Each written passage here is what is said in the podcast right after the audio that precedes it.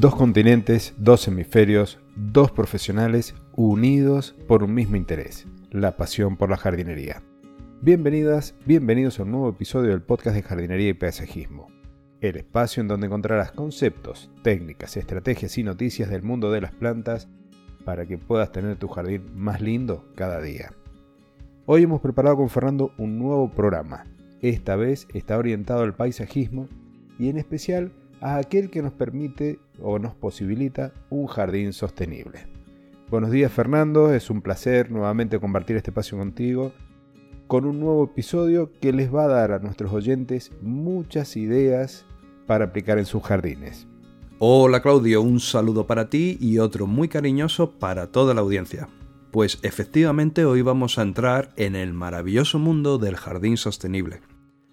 A mí me gusta también llamarlo así, jardín sostenible, aunque también se le conoce como jardinería, donde sero es un prefijo del, del griego que significa seco. El concepto de serojardinería nace en Estados Unidos en 1981. En concreto, aparece en el estado de Colorado.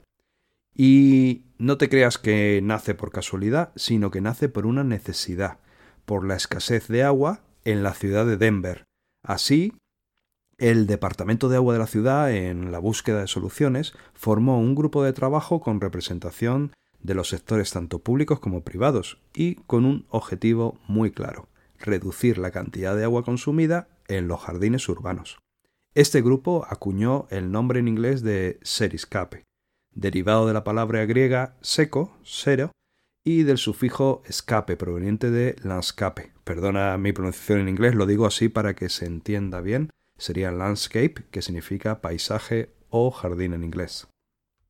Pues bueno, sin embargo, hoy en día el término serojardinería o jardín sostenible, que a mí me gusta más, implica mucho más que ahorrar agua. Ahora ya implica pues una jardinería casi autosuficiente, optimizada al máximo, aplicable en todo tipo de climas y no solo orientada al clima seco, en donde se marcan unas pautas de ahorro de agua, de recursos humanos, de recursos materiales y de consumo mínimo de productos fitosanitarios. Sí, efectivamente, Fernando. En el jardín sostenible se engloban muchas, pero muchas actuaciones, además de usar poca agua. Por ejemplo, el uso de acolchados, también conocido como mulching, utilizar la vegetación adaptada al clima, no regar si justo ha llovido, hacer los alcorques o las ollitas para el riego en nuestras plantas para que acumulen un poco de agua y esa distribución que nosotros hacemos termine siendo más eficiente y un montón de prácticas más. En ningún caso tenemos que simplificar el término este de jardín sostenible a un jardín que va a estar lleno de cactus o a un jardín que no vamos a regar. Esto es un concepto mucho, pero mucho más amplio. Está muy relacionado con el concepto de utilización optimizada de los recursos que estamos dedicando al jardín y de la sostenibilidad de este. También se pretende reducir el impacto ambiental, porque por un lado respetamos la biodiversidad natural de cada zona o de cada región y por el otro evitamos el uso de agroquímicos y la introducción de especies vegetales que terminan siendo invasoras. Un elemento también característico es que normalmente son jardines de bajo mantenimiento. Esto va a redundar en una reducción de los costos, porque no vamos a tener que estar recambiando plantas, y por un uso muy medido del agua.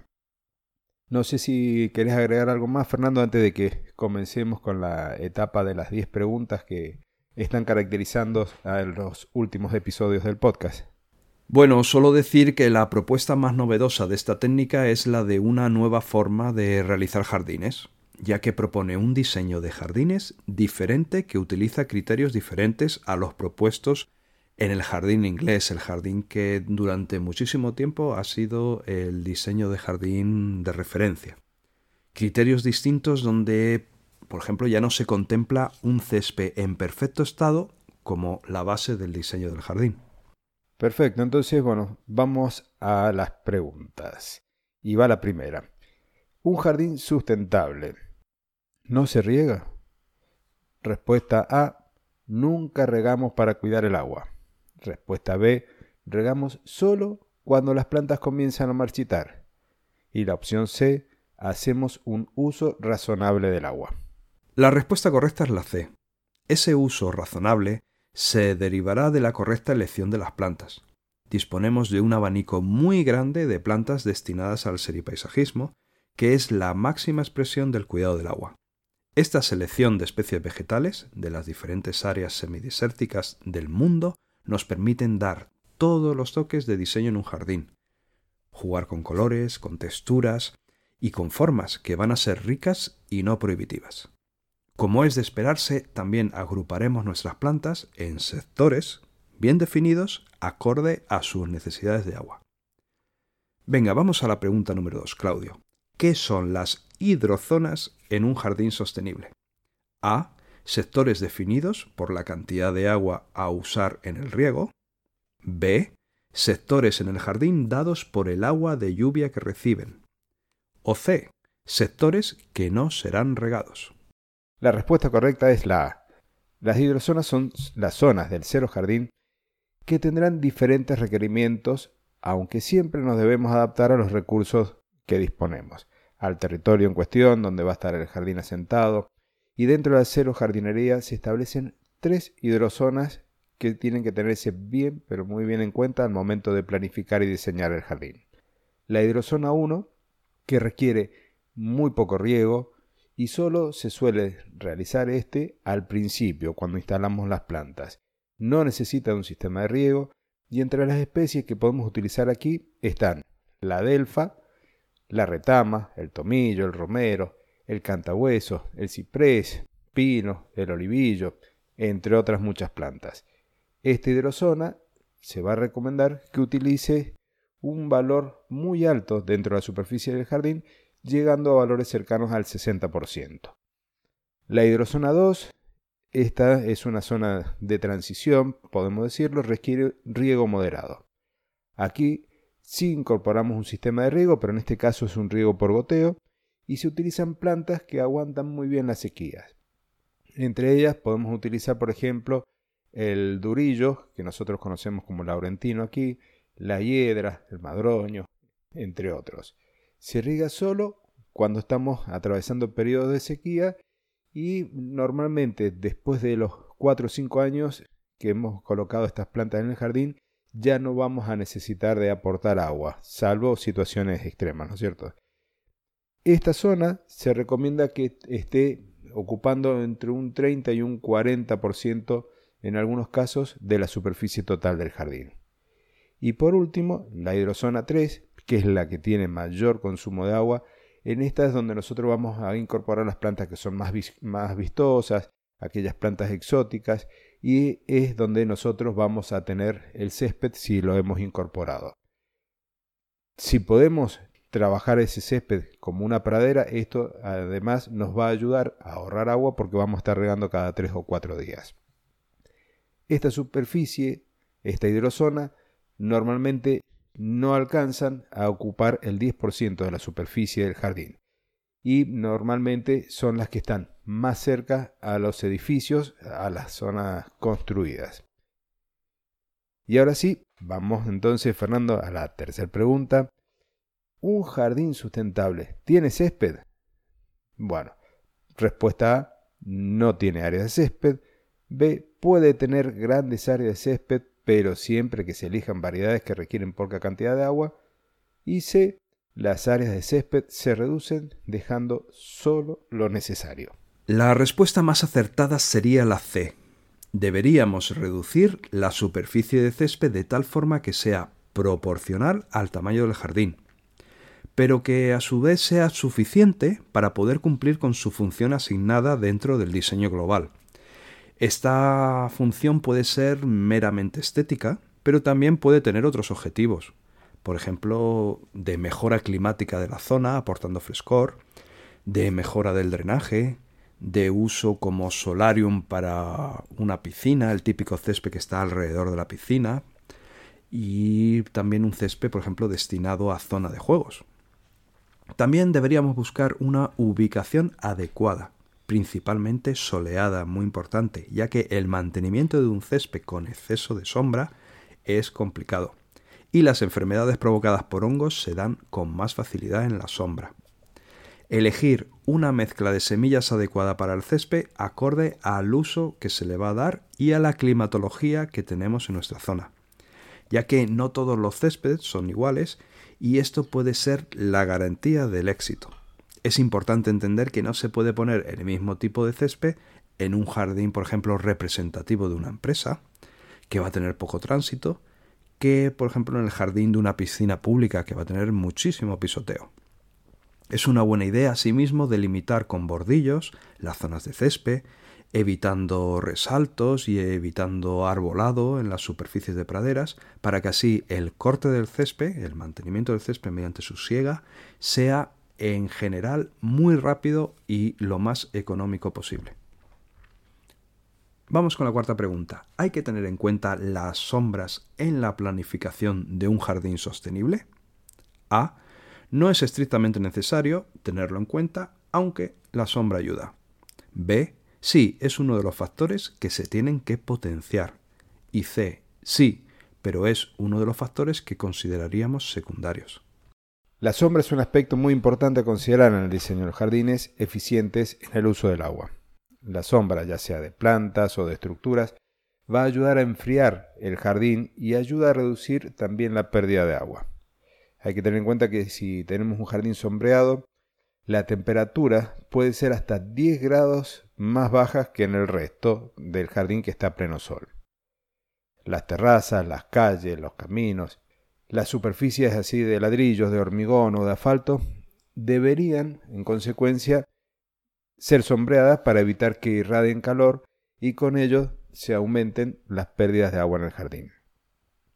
Aparte de lo comentado, un jardín bien planificado tiene en cuenta las condiciones climáticas y las microclimáticas del lugar, la vegetación que existe, las condiciones topográficas, el uso que le va a dar el propietario del jardín y lo más importante, la distribución de las hidrozonas o la zonalización. Esto va a ser entonces, para volverlo a repetir, la agrupación de las plantas según sus necesidades de agua. Y ahora vamos entonces a la pregunta número 5. ¿Qué papel juega el suelo entonces en el diseño de un jardín sostenible? A. Al ser la base del jardín es muy importante que lo analicemos. B. Al ser la base del jardín es muy importante que lo mejoremos. Y C. Al ser la base del jardín es muy importante que lo labremos. La respuesta más acertada sería la A, porque hace más hincapié en el consejo que quiero dar ahora. Los suelos varían en los distintos emplazamientos, e incluso dentro de una misma parcela o emplazamiento, dentro de un mismo jardín podemos tener diferentes tipos de suelos. Un análisis de suelo basado en un muestreo nos va a proporcionar información muy valiosa, que luego nos va a permitir la selección adecuada de las plantas. Y si fuera necesario, ahora sí lo dicho en la respuesta B, que era que mejoraremos la base del jardín aportando enmiendas al suelo. El conocimiento del suelo determinará pues la necesidad de realizar o mejorar el drenaje de agua, así como conocer su comportamiento respecto a la humedad en el suelo su capacidad de infiltración, su capacidad de campo y otros factores.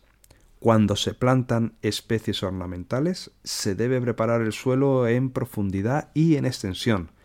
Tenemos que realizar hoyos grandes cuando se plante para mejorar así la estructura del suelo, reducir la compactación, romper esas capas impermeables que nos vamos eh, encontrando en el terreno, y así mejorar la infiltración del agua y de los elementos esenciales en el suelo. El objetivo del análisis del suelo debería ser proporcionar las condiciones óptimas del suelo para mejorar el desarrollo de las raíces de las plantas. Pregunta número 6.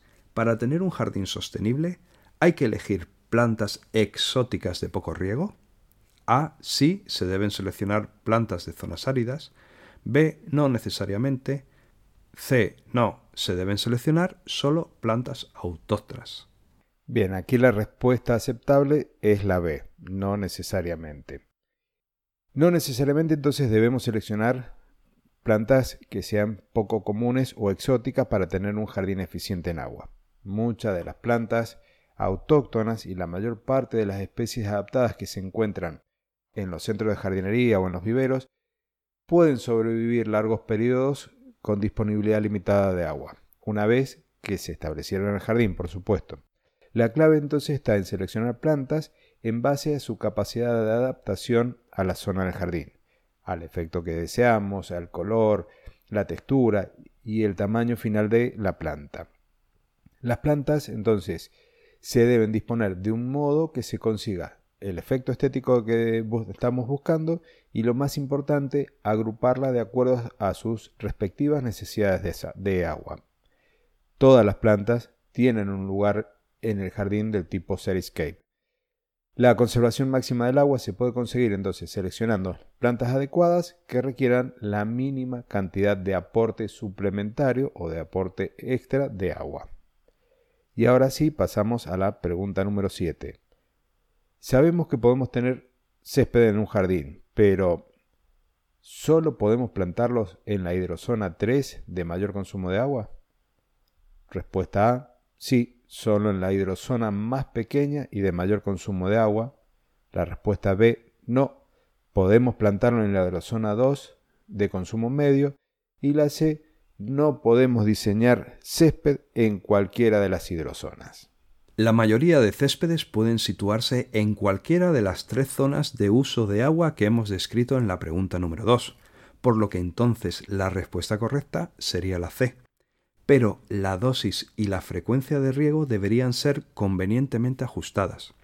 Por ejemplo, se puede permitir que los céspedes establecidos en zonas de bajo o moderado uso de agua entren en estado de latencia durante periodos de pluviometría limitada, es decir, que se vean estos céspedes un poquito más secas. ¿Y por qué? Porque luego se van a recuperar cuando llueva. Y, importantísimo, que siempre sean de mezclas de semillas resistentes a la sequía. Debemos situar las zonas de césped en aquellos lugares del jardín donde proporcionarán el mayor beneficio funcional, tales como las zonas de recreo, o en pendientes para prevenir la erosión. El césped no se debe tratar como un material de relleno, sino como un elemento principal planificado. Si estamos diseñando nuestro jardín, pensando cómo lo vamos a plantear, cuando nos encontramos con la típica zona que no sabemos muy bien qué hacer, en un jardín sostenible no vale eso de, bueno, pues aquí una extensión de césped. Tiene que ser, las extensiones de césped tienen que estar muy pensadas y muy planificadas. Separar el césped de las plantas ornamentales también es algo a tener en cuenta. ¿Por qué? Porque así podremos separar también el sistema de riego, regar el césped independientemente de las zonas de plantas que se van a regar con otra fase de riego y con otro sistema de riego diferente. Pregunta 8. ¿Podemos instalar un sistema de riego en un jardín sostenible? A. Sí, claro. B. Sí, pero solo en las zonas necesarias. C. Sí, pero solo de goteo. Bien, la respuesta correcta es la A. Como ya sabes, por todo lo que hemos estado comentando hasta el momento, para tener un jardín sostenible no se trata de que no haya un sistema de riego para ahorrar agua, sino que el riego debe estar hecho a medida de modo que satisfaga las necesidades de las plantas a regar y debe funcionar siempre de manera eficiente y efectiva. Los sistemas de riego por goteo suelen ser los más eficientes en el uso del agua que los aspersores y deberían utilizarse siempre que sea posible para el riego de las plantas ornamentales. Cuando se utilizan aspersores, por ejemplo para regar el césped, puede evitarse la pérdida excesiva de agua por evaporación si se riega en un horario nocturno antes del amanecer. Aquí también tengo que comentarte que ya se está desarrollando, se están implementando también los riegos por goteo subterráneo, que en este caso nosotros estaríamos dando el agua acotada a nivel de raíces de las plantas y esto también redunda en un beneficio en el consumo de agua que se reduce aún más. Y bueno, y la mayor parte de las plantas ornamentales y de los céspedes establecidos pueden sobrevivir periodos largos de sequía sin riegos adicionales. El riego diario no es recomendable en este tipo de jardines, especialmente cuando se utilizan los aspersores, puesto que provoca el desarrollo de un sistema de raíces a nivel superficial y hace que las plantas sufran más de estrés cuando el agua esté faltando. Regar solo cuando las plantas lo necesitan y hacer los riegos en profundidad va a resultar en sistemas radiculares más profundos y a la larga en un jardín más sano y más tolerante a la sequía. Ahora sí, vamos a la pregunta número 9. ¿El acolchado es una técnica necesaria en un jardín sostenible? Respuesta A, sí, es obligatorio. La B, sí, pero hay controversia. Y la C, sí, es muy recomendable. El acolchado o mulching en inglés, o cubierta del suelo, resultan vitales en un jardín eficiente en agua, por lo que la respuesta C es la mejor respuesta. No solo conservan la humedad del suelo y controlan la erosión, sino que también ayudan a reducir las malas hierbas, que compiten con las plantas ornamentales por el agua. Las cubiertas vegetales reducen algunas enfermedades propias del suelo, que causan estrés en las plantas y les provocan entonces unas mayores demandas de agua. Las mejores cubiertas son las orgánicas, de textura fina y suelta. La corteza de pino o las partículas pequeñas de corteza son materiales excelentes de acolchado en un jardín eficiente en agua. Los textiles y geotextiles para jardinería que colocamos bajo las cubiertas orgánicas mejoran la retención de agua en el suelo a la vez que permiten eh, que el agua, los nutrientes y el aire penetren libremente, minimizando así la aparición de las malas hierbas. Pregunta 10. ¿Puede ayudar el mantenimiento a un jardín sostenible? A. No, el mantenimiento no es un factor tan importante para este objetivo. B. Sí, pero siempre que se hayan cumplido las normas propias de diseño de un jardín sostenible. C. Sí, siempre, al margen del tipo de jardín. Bien, la respuesta correcta en este caso es la B. Cuando realmente tenemos un jardín que cumple con los requisitos de sostenibilidad, el mantenimiento resulta más fácil y barato. Al utilizar menos agua se necesitan aplicar cantidades mínimas de fertilizantes orgánicos y otros productos para mantener la viabilidad de las plantas, perdón, para mantener la vitalidad de las plantas. Muchas prácticas culturales pueden ayudar al ahorro de agua en el jardín, desarrollando plantas más endurecidas. Por ejemplo, una siega bien hecha significa cortar el césped a la altura recomendada y cegar con la frecuencia necesaria para eliminar no más de un tercio de tejido de hoja. Esto ayuda a que la planta maximice el crecimiento de la raíz, lo que reduce las necesidades de agua. Cuando hay sequía, se debe elevar la altura del corte entre un 25 y un 50%. Para aquellos que quieren conocer un poco más sobre el mantenimiento del césped, iniciamos esta serie de colaboraciones con Fernando justamente hablando de lo que es la implantación del césped y el uso o el manejo correcto. Entonces, vayan un poquito para atrás en el podcast y en los episodios, en el episodio 50 ya comenzamos a hablar del tema y ya está desarrollado, pero muy bien en detalle. Ahora sí, continuando. Tenemos que evitar podar las plantas o darle fertilización de nitrógeno durante los periodos secos, porque si nosotros hacemos esto vamos a estar promoviéndolo en el crecimiento de nuevos brotes que son los que más van a estar consumiendo agua. Y si seguimos las técnicas de gestión integrada de plagas, también de forma preventiva vamos a poder monitorear la presencia de estas plagas regularmente y las vamos a reducir antes de que debiliten nuestras plantas, haciendo que éstas tengan una necesidad mayor de agua para sobrellevar el ataque.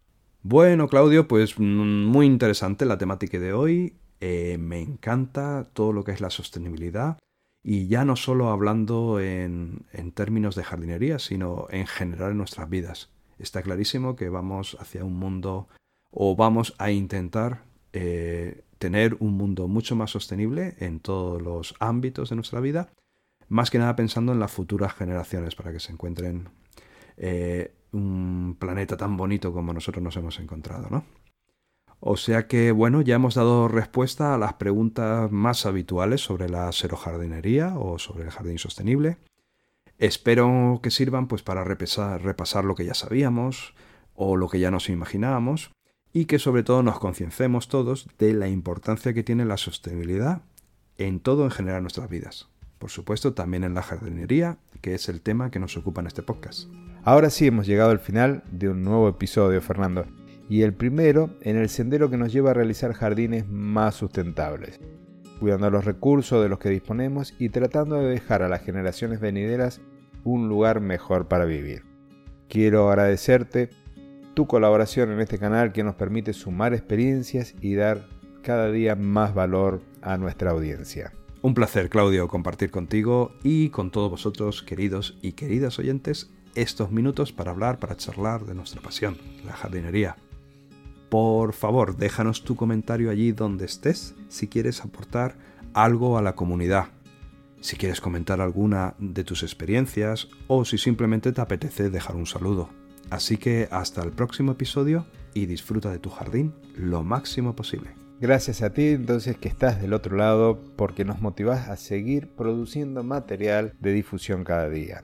Por el tiempo que nos dedicas al escucharnos y dejar tu comentario, tu valoración, porque esa simple acción, como la de compartir el episodio, nos hace o nos posibilita llegar a más amantes de las plantas y de la jardinería. Antes del cierre, quiero que recuerdes que tenés disponible en mi web, en la de claudiorato.com, la posibilidad de descargar gratis unos PDFs con información que he desarrollado para ti, como por ejemplo el de flores comestibles, y también hay uno que es de introducción al paisajismo sustentable. Quiero que lo hagas, que me dejes tu nombre y tu dirección de correo solamente para poder seguir en comunicación y además que no te olvides de pasar por la página web, por la dirección en internet de Fernando, que es la de personalgardenshopper.es, para también poder suscribirte a su boletín de noticias que comparte también información de muchísimo valor. Y ahora sí, para despedirnos, dos continentes, dos hemisferios, dos profesionales unidos por el mismo interés, la pasión por la jardinería. Hasta el próximo jueves.